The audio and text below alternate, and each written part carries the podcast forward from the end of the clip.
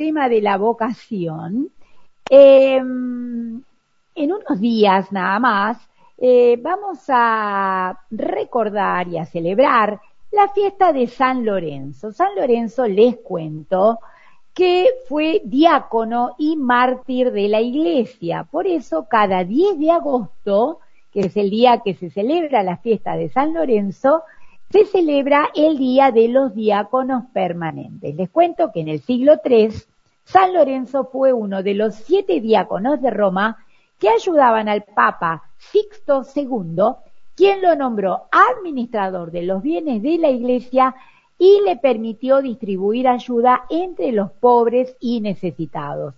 En la historia de la Iglesia, los diáconos siempre han sido de gran ayuda para los sacerdotes, hablando justamente recién con el Padre Salvador, la importancia ¿no? de la labor del sacerdote, pero los sacerdotes no pueden hacer todo solos, por lo tanto, tienen una gran ayuda con los diáconos. Si bien el diácono ha recibido el sacramento del orden, no es propiamente un sacerdote el diácono y por lo tanto no tiene las potestades del sacerdote. Pero para que nos cuente un poquitito más, tenemos ya en Skype a Sergio Pandiani. Él es un diácono, un amigo también de Reina, porque ya lo hemos entrevistado. Y eh, bueno, justamente lo queremos saludar, le damos la bienvenida. ¿Cómo está, Sergio? Buen día. Tenés que activar el, audio. No se te escucha. Ah, ahí está. Ahora sí. Ahí está. Ahí está, sí. Buen día, Sergio. Qué lindo. Bueno, muy buenos días, Fabiana, Eugenia, Rafael en este programa Reina del Cielo, bueno, desde Campana yo, escuchándolos recién con el Padre Salvador. No esperen eh, mucho, muchas, ¿cómo se dice? Un, relato tan, tan lindo como el Padre Salvador sobre los sacerdotes, pero bueno, lo, lo, mucho poco que pueda brindarles y pueda darles a conocer, cuenten conmigo, ¿eh? Yo soy diácono hace ya 12 años. Muchísimas gracias. Bueno, mira, te vamos a estar haciendo eh, algunas preguntitas entre los tres. Y bueno, primero preguntarte, ¿no? ¿Qué es? Eh, ¿Qué es un diácono? Eh, contanos qué es un diácono de la Iglesia Católica. ¿Qué es? Sobre todo es un servidor. Un mm. servidor, un, clérigo, un ministro ordenado, que por vocación por llamado de Dios eh, y por imposición de, su obispo, es ordenado diácono al servicio de la iglesia y pues atender este, todas las necesidades que la iglesia tenga en la diócesis, ¿no? Hay diáconos que están en cáritas, otros que están en medios de comunicación, hay otros que trabajan con barrios eh, carenciados, otros se dedican a la liturgia, eh, están en el campo social, en, cualquier lugar donde ellos eh, desarrollen su actividad, son diáconos, no son diáconos solamente en, la celebración de la Eucaristía, sino en cada momento, en, cada actividad que desarrollen, ¿no? Es como un cristiano, en definitiva, pero que está ordenado a una diócesis y en gran medida presta un servicio muy especial de atención a los más necesitados, aquellos que, que por ahí sufren, que tienen alguna dificultad en la, en la vida de la iglesia o en la vida social. Eh, yo digo muchas veces, este, yo no soy la voz del obispo, pero sí puedo contarle al obispo cómo está la situación, quizás este, donde me desarrollo. Esa es una tarea por ahí que el diácono va eh, son hombres de con algún tipo de confianza que el obispo eh, o los obispos han ordenado a lo largo de la historia, ¿no? Eh, estamos al servicio de, la diócesis, muy cercanos al obispo, y el obispo nos designa o nos asigna una parroquia donde un sacerdote nos, nos acompaña comúnmente y bueno, ahí podemos casar, bautizar, eh, bendecir, decir, decir bien de Dios. Eh, bueno, mira, y Con respecto a eso, eh, querido Sergio, eh, quizás algunos oyentes estarán preguntando, pero el diácono está todo el día en la iglesia o hace alguna otra cosa. A ver, eh, Euge te va a hacer la siguiente pregunta. sí, ¿cómo estás? Muchísimas gracias. Bueno, agradecerte también por esta vocación tan particular en un momento de la historia donde también faltan tantas vocaciones. Este, ustedes ahora están acompañando muchísimo con su trabajo y que también tienen una vida diaria, ¿no? Este, fuera de la iglesia para complementar si nos puedes contar un poquitito de eso, ¿no? ¿Cómo, cómo es tu tarea diaria en tu vida diaria con la iglesia? Eh, bueno, primero soy hombre de Cristo, así que soy bautizado, tengo una familia, tengo una esposa llamada Laura, eh, tres hijos, Victoria Rosario, eh, docente, Sofía María también docente, y un estudiante de farmacia como la mamá, que es Juan Esteban. Vamos a ver qué sucede en el futuro, pero por lo pronto le va bien. eh, esa es un poco la tarea. Yo soy licenciado en administración eh, y Laura farmacéutica, entonces desarrollo mi actividad comúnmente dentro de la farmacia eh, que tenemos en común, en la familia. Ahí está por ahí la columna vertebral ¿no? de, de este diácono hay otros diáconos que tienen actividades este, que trabajan en alguna empresa, en algún colegio, eh, o que están por ahí jubilados. Exacto. Llamado al diaconado que llegó por ahí eh, ya desde muy joven, cuando lo veía Juan Pablo II que anunciaba y la importancia del diaconado y, la vocación a esto, que es un llamado en definitiva. Entonces, este, y teniendo yo un director espiritual, un confesor, eh, me, fui acercando muy fuertemente a la parroquia y el, párroco un día me llamó y dijo, bueno, este, ¿te interesaría eh, ser parte de, de, los diáconos, de los diáconos? Le decimos diáconos permanentes, pero nuestro, nuestro título realmente es diáconos, ¿no? Los sacerdotes son por ahí diáconos transitorios, ¿no? Claro. Eh, y ahí empezamos. Eh, primero a hacer este, una preparación muy interesante con, con distintos este, profesores y sacerdotes para ayornarnos un poco en la vida, eh, más allá de todo lo que uno, todo el bagaje que a lo largo de la historia de uno, Dios le fue regalando, ¿no? quizás en, mi experiencia yo viví y, iglesia en mi familia desde muy chico. yo pertenecía a grupos juveniles, a, grupos de exploradores, eh, a familias rock aquí en Campana, eh, siempre muy cercano, eh, con algunas vicisitudes también en algún momento. He hecho diversos retiros, tanto para más chicos como para más grandes.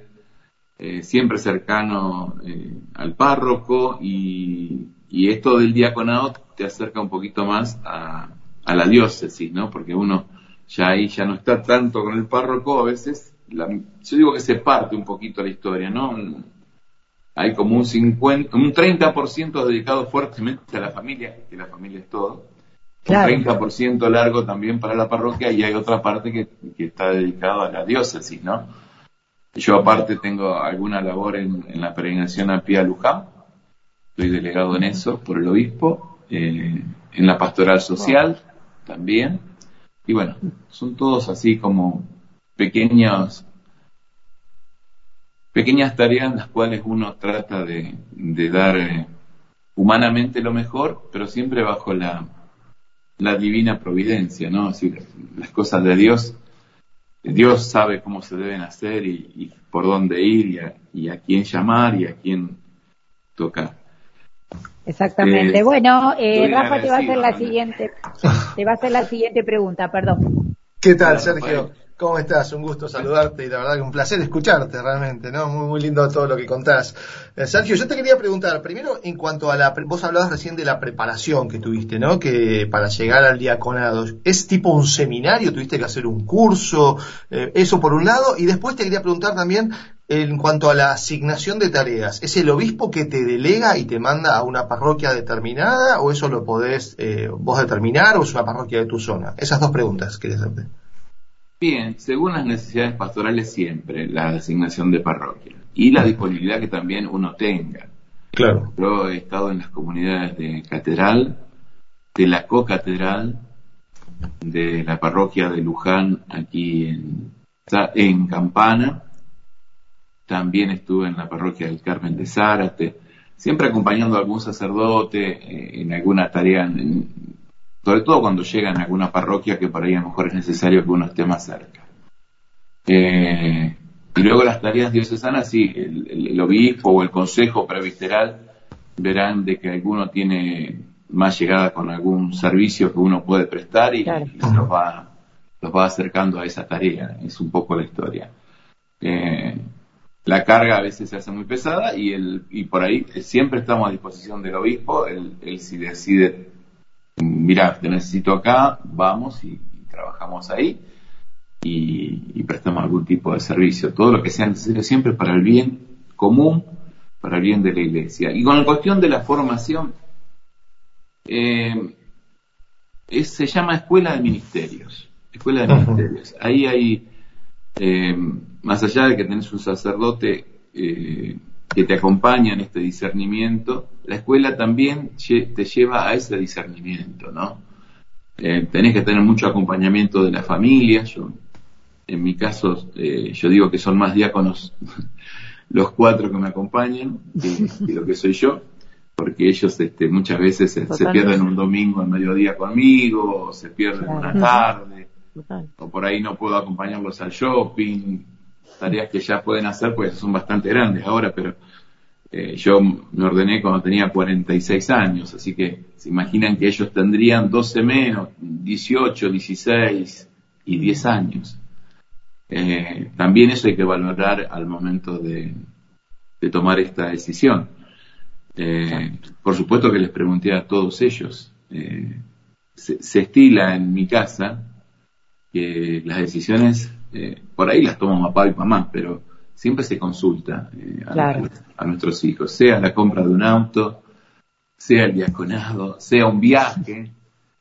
Eh, tratamos que sea compartido, ¿no? Es decir, porque mientras más compartido se pueda llevar adelante una tarea, más sencilla se hace la tarea. Uno, si tuviera la carga de saber de que en su casa no están a, gusto mm. o, hay algún berrinche porque uno no está, eh, realmente uno se, sería muy difícil que, Dios actuara en uno. Yo digo siempre que eh, uno se abandona a Dios. Eh, muchas veces uno interviene en una homilía o hace una bendición y dice, ¿qué les digo? Viste, si yo me quedo con, Sergio, es probable que no diga mucho. entonces lo dejo en manos del Espíritu Santo. Le digo, bueno, dale, dale, dame una manito.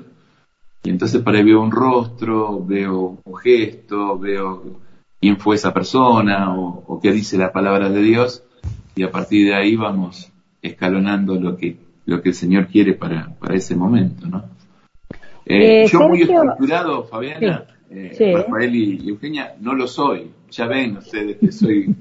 Eh, bueno, eso es una gracia, para mí es una gracia. Eh, a otros por ahí vas a encontrar que son muy prudentes en, todo lo que van diciendo, pero el diácono este es así, es... Yo me imagino a San Lorenzo, viste que el día de, de a San Lorenzo. Cuando lo apretaron para pedirle las riquezas de la iglesia, y se vino con toda la, riqueza de la iglesia, ¿no? Es decir, no, trajo el oro, ni las joyas, ni, los cáliz dorados, sino trajo a los pobres, ¿no? Y por ahí, digo yo, eh, esa es la mayor riqueza que tenemos nuestro, nuestra gente, ¿eh? Eh, que son bautizados, que son pobres, que, necesitan de nuestra escucha, de, la palabra del Señor, y yo había invitado a un amigo hoy, con Fabián habíamos arreglado que iba a venir Juan, pero seguramente Juan debe estar en alguna, en alguna tarea muy particular, porque eh, me, llamó mucho la atención lo que hace Juan, que es un diácono también, eh, más, más joven que yo, tiene 10 años menos que yo y un empuje impresionante. Eh, y decía yo, lo que hace Juan es algo tan maravilloso como en plena pandemia llevar una olla de alimentos a gente que por ahí no tenía que comer. entonces, quizás no pude hacer eso yo, pero sí pude quizás estar detrás del mostrador de la farmacia, asistiendo a gente que a lo mejor estaba enferma. Uh, esa es la tarea de un diácono, estar en los lugares donde por ahí el dolor, la angustia, el sufrimiento eh, se hace visible y uno tratar de, darle esperanza, ¿no? de darle eh, una oportunidad de acercarse más a Dios. Eh, Sergio, y, y esto, a ver, justamente yo me quedé pensando en esta cuestión. Eh, cuando uno se ordena diácono, eh, ¿qué compromisos asume? Y a diferencia de una persona que quizás ayuda espontáneamente en la parroquia, como vos decís, que quizás no es un diácono eh, ordenado como tal, pero digamos que si hay alguna persona que nos está escuchando y de repente eh, eh, ayuda mucho en la parroquia, ¿no? Y tranquilamente podría ordenarse diácono. ¿A qué se compromete el diácono? Eh, siempre la, tarea, el compromiso es, es que Dios actúe en nosotros, mm. con generosidad, con con prudencia, tienen que ser hombres prudentes, eh, y después esperar que siempre los párrocos en algún momento hablan del diaconado. Eh, y estar atento a lo que el padre diga en ese momento. Bien. Y ver si el Señor eh, me llama por ese camino. Porque realmente el padrinazgo lo tiene el sacerdote en ese primer instante. No es que me estás escuchando ahora, querido oyente, y, querés ser diácono y te vas a la universidad de tal lado. No, es un proceso. Eh, claro. Lleva eh, conocerse, eh, mm. eh, lleva cierto grado de conocimiento. Conocimiento que no es intelectual, sino es de conocer que Dios actúa en nosotros de diversas maneras. hay mucha gente mucho más valiosa que este diácono que le está hablando hoy y que muchos de los diáconos que están en la diócesis. Hay gente que hace locución, como puede hacerlo Rafael en este momento, y lo hace muy bien, y, transmite la palabra de Dios. Es una diaconía, como también la tuya, Fabiana, o la de Eugenia, al querer transmitir algo bueno. Mm. Eh, también lo hace gente que está en algún movimiento, eh, lo hace también la gente que está en Cáritas. Y hay particularidades que, que la iglesia ve y, ese llamado que uno tiene en el corazón, eh, a veces se hace a través de la misma, el mismo interrogante, abrir el interrogante, pero también puede ser de parte de, la misma iglesia que te está llamando, ¿no? Te dice, mira, Sergio, estamos viendo en vos que sos un buen hombre de familia, eh, qué sé yo, no sé, no sé qué vieron en mí. Eh, y nos gustaría, te necesitamos en tal tarea, te gustaría hacer la escuela de ministerio. Eh, y bueno, así es, es un, camino. Eh, uno tiene que estar interesado ya también. ¿eh? el servicio en la iglesia particular que tiene uno en, o parroquial es muy importante también. pero más allá de, de, ese trabajo que puede hacerlo siempre, eh, hay cierta disposición más allá de ese trabajo, de ese servicio. Claro. Eh, hay un llamado muy profundo, muy intenso, y, y viste, se hace visible en un momento. Uno dice, bueno, Señor, me llamaste para casarme, me llamaste para el matrimonio. Y, así también, como fue ese momento, algo parecido sucede con el diaconado. ¿eh? eh son momentos de decisión y, y momentos que uno ofrece al Señor y que sabe que va a ser recompensado, ¿no? Pero uno es recompensado también siendo un buen laico, siendo un buen padre de familia, Exacto. siendo en, en, el lugar donde está, siendo un buen escucha por ahí también. ¿eh? Son todas cosas muy valiosas. Sergio, perdón, Yo no soy el mejor. no, yo quiero hacerte una pregunta. Yo doy sacramentos en un instituto que se llama Escuela de la Fe y siempre cuando entramos en el sacramento del orden, entra, primero que todo el mundo cree que es nada más que los sacerdotes, ¿no? Pero vos sos el tercer grado de ese sacramento del orden, este, como diácono, ¿no? Entonces, la pregunta siempre es, como eso es un sacramento que imprime carácter, y por eso se le dice a los sacerdotes que aunque después dejen sus tareas, son sacerdotes para siempre. En tu caso, ¿vos también sos eh, diácono para siempre? Siempre. ¿Por, ese sacramento? Por el sacramento del orden, pues soy para siempre. Por el Espíritu Santo. Una gracia muy... Me haces emocionar. Eh, es algo que, no... que a veces... Eh, al principio me emocionaba muchísimo más, después cuando uno va conociendo un poco la historia de la humanidad, uno se emociona un poquito menos.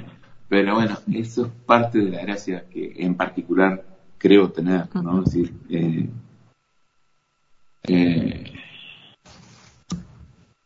hay que hacerlo con amor y amor divino, todo lo que uno pueda y estar siempre... Yo aprendí mucho en radio, ponerle lo que es la palabra de Dios. Porque en algún momento, en esos 15 años de radio que tuve, alguien dijo, un sacerdote amigo, me dice, che, pero no está el Evangelio. Upa, que yo lo tendré que poner. Y te empezás ese interrogante, uy, se nos va a ir la mitad de la audiencia. y, y bueno, y empezó el Evangelio diario y de Yapa tenía que comentarlo. Mm. Primero copié a muchos eh, en esos comentarios, ¿no?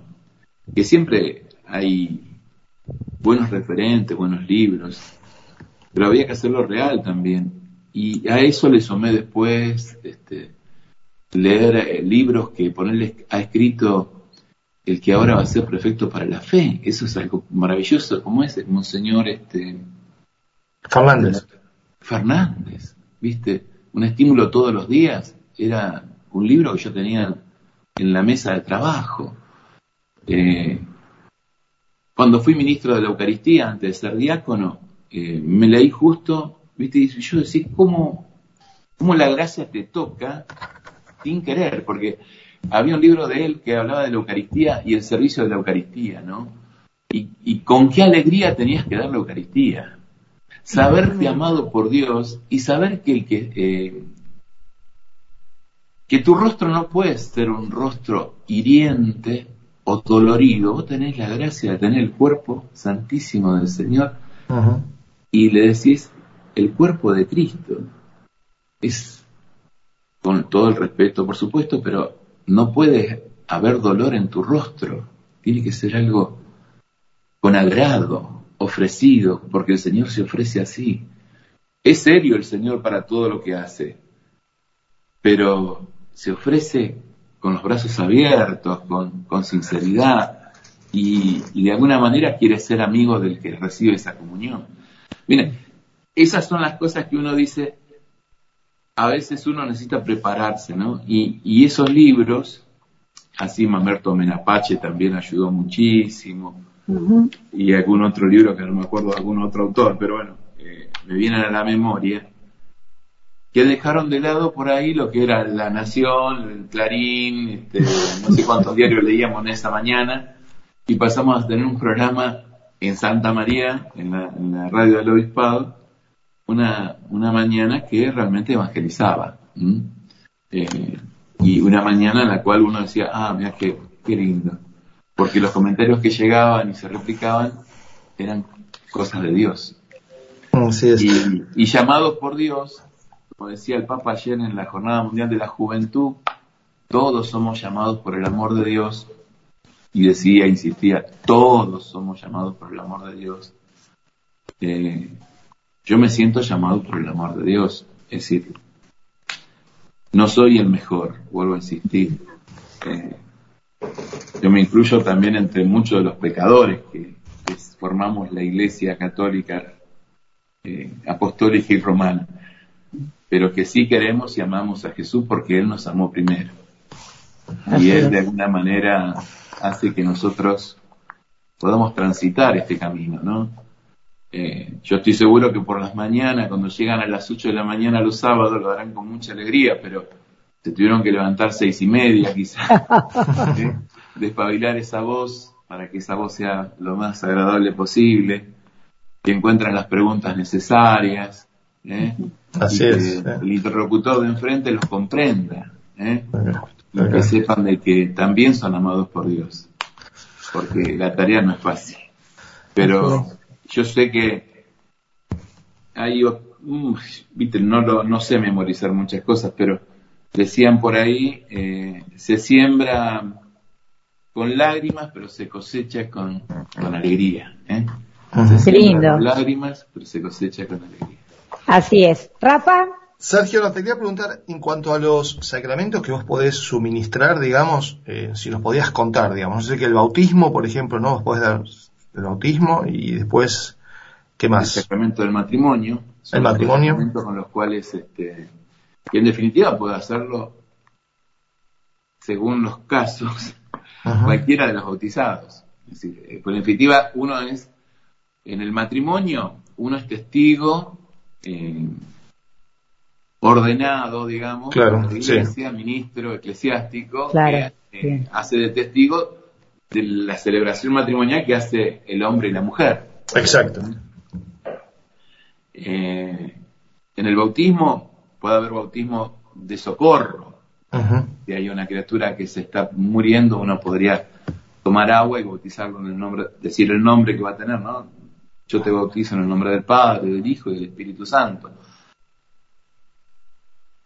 Pero quizás sea un tema para, para, para que lo comente quizás alguien más formado que yo. Pero lo que quiero decir es que son dos sacramentos que eh, por el orden del diaconado la iglesia nos faculta para poder realizar. ¿eh? Eh, yo estaba haciendo la cuenta los otros días, cuenta que no, no- uno hace porque por el placer de hacerlo, no por otra cosa, pero yo recuerdo que en Del Carmen de Zárate se bautizaban todos los, cada 15 días, 12, 12 bautismos había, ¿no? Y yo digo, estuve como tres años y habremos trabajado, ponerle duro, eh, 40 o 50 semanas más o menos por año. Y Wow. multiplicado por dos, digo, yo tengo Claro. más de mil bautismos eh, solamente en una parroquia. Mirá, qué lindo. Qué es, este, lindo. Qué bueno. Maravilla. y se podía hacer uno solo y ya está, pero lo que quiero decir suficiente, claro. Claro, y uno digo, y a veces ves que viene alguna mamá me- y me dice, esta nena tiene 15 años, vos la bautizaste. Ah, Ah, Ah, Y tremendo. y, viste, y uno no sabe. O matrimonios que vienen, yo tengo uno muy especial porque tengo un Toyota y lo llevo siempre a, a- a reparar eh, a una agencia acá de Campana, y el pibe que se llama Luca dice, che, va, va todo bien, ¿eh? Vos, vos me llevaste por buen camino. Ah, vos los casaste. Claro. Vos me casaste. Pero Qué qué bien. Qué lindo, qué, qué satisfacción, ¿no? Que, Sí, es una, una gracia muy linda también Qué saberse, lindo. saberse parte del plan de Dios. Porque en definitiva Exactamente. todo eso Dios el que hace, ¿no? Uno es un Exactamente. simple instrumento. Así es. Eh, Dios quiere muchos bendecir, ¿no, Sergio? llamados Al, al diaconado, Sí. que, eh, que se acerquen a la parroquia, que estén con el párroco, que, que vean las necesidades de la parroquia Mm. y ver qué, qué necesidad tiene el párroco, porque por ahí el llamado también uno a veces lo tiene que, que caminar. ¿M? Ujú. No sé cómo explicarlo sin, sin ser este alcahuete del cura, ¿no? Que El cura no necesita alcahuete. Está bien, está bien, pero hay que hacerlo. Sergio. Los, los sacerdotes están muy solos realmente y uno además los ve, porque los ve que corren, que van, Sí. que vienen, no anda el sonido, entonces ahí va el padre, eh, no anda, eh, Sí. no sé, no prendieron los ventiladores en la iglesia y ahí va el padre, o sea, eso no lo tendría que hacer el sacerdote, ¿no? Tendríamos que ser nosotros, los laicos, Sí, sí, sí, ¿verdad? claro. Los que esté- tendríamos que estar pendientes de esas cuestiones y que el sacerdote haga lo que lo que para lo que fue ordenado, ¿verdad? Para los sacramentos, para las cosas, por supuesto que todo es importante, ¿no? Pero qué importancia la presencia de los laicos en la iglesia y sobre todo, como vos decís, los laicos comprometidos, ¿no? Así es que yo me quedo con esto, Sergio, ser instrumento, ser instrumento y sobre todo acercarse a la parroquia y al sacerdote y preguntarle qué necesita, ¿no?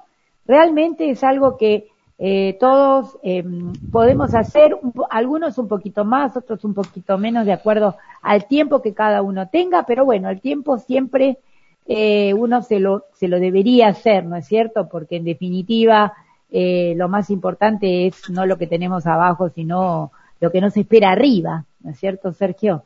eh, así es que bueno, la verdad, este, ya se nos fue el tiempo y te agradecimos un montón, un montón este hermoso testimonio, por eso queríamos llamarte y convocarte para un poco esto, ¿no? Visibilizar este trabajo eh, que hacen que hacen los diáconos, ¿no? Este esta generosidad que tienen, ¿no? De comprometerse de manera permanente, nada más y nada menos. Y bueno, también hacer un llamado, ¿verdad? A todos nosotros, para que podamos involucrarnos más en la vida cotidiana de nuestra parroquia, de nuestra madre la iglesia, ¿verdad? Muchas veces se culpa a los sacerdotes que no están, pero bueno, quizás en esas cosas que no están es porque les falta eh, la labor quizás de cada uno de nosotros, ese granito de arena que podemos eh, aportar cada uno de nosotros como laicos. Así que bueno, te agradecemos muchísimo, querido Sergio. Eh, ahí Rafa te hacía una pregunta. ¿Ustedes pueden bendecir? Sí, nosotros podemos bendecir y es una gracia Ah. divina. Por eso, por eso. Perfecto. Danos la bendición entonces. Por favor. Les ben- Yo, en el nombre del Señor, ¿eh? que el Señor Jesús los bendiga a ustedes, a Fabiana, a Eugenia, a Rafael, les dé lo que necesitan, ¿eh? y sobre todo que, que sea compartida con su familia y su audiencia. Él que es Padre, Hijo y Espíritu Santo. Amén. Amén. Amén. Muchísimas gracias, querido Sergio. Gracias, gracias. Y feliz día del diácono. Recuerden, el 10 de agosto es el día del diácono. Que sean todos muy felices. Y todos de alguna manera somos un poquito diáconos. Chao. Así es. Por Gracias. Feliz día. Muchas Gracias. Que tengas lindo día. Muy bien, estábamos hablando con Sergio Pandiani, diácono permanente, y qué linda esta misión eh, para que cada uno pueda justamente colaborar.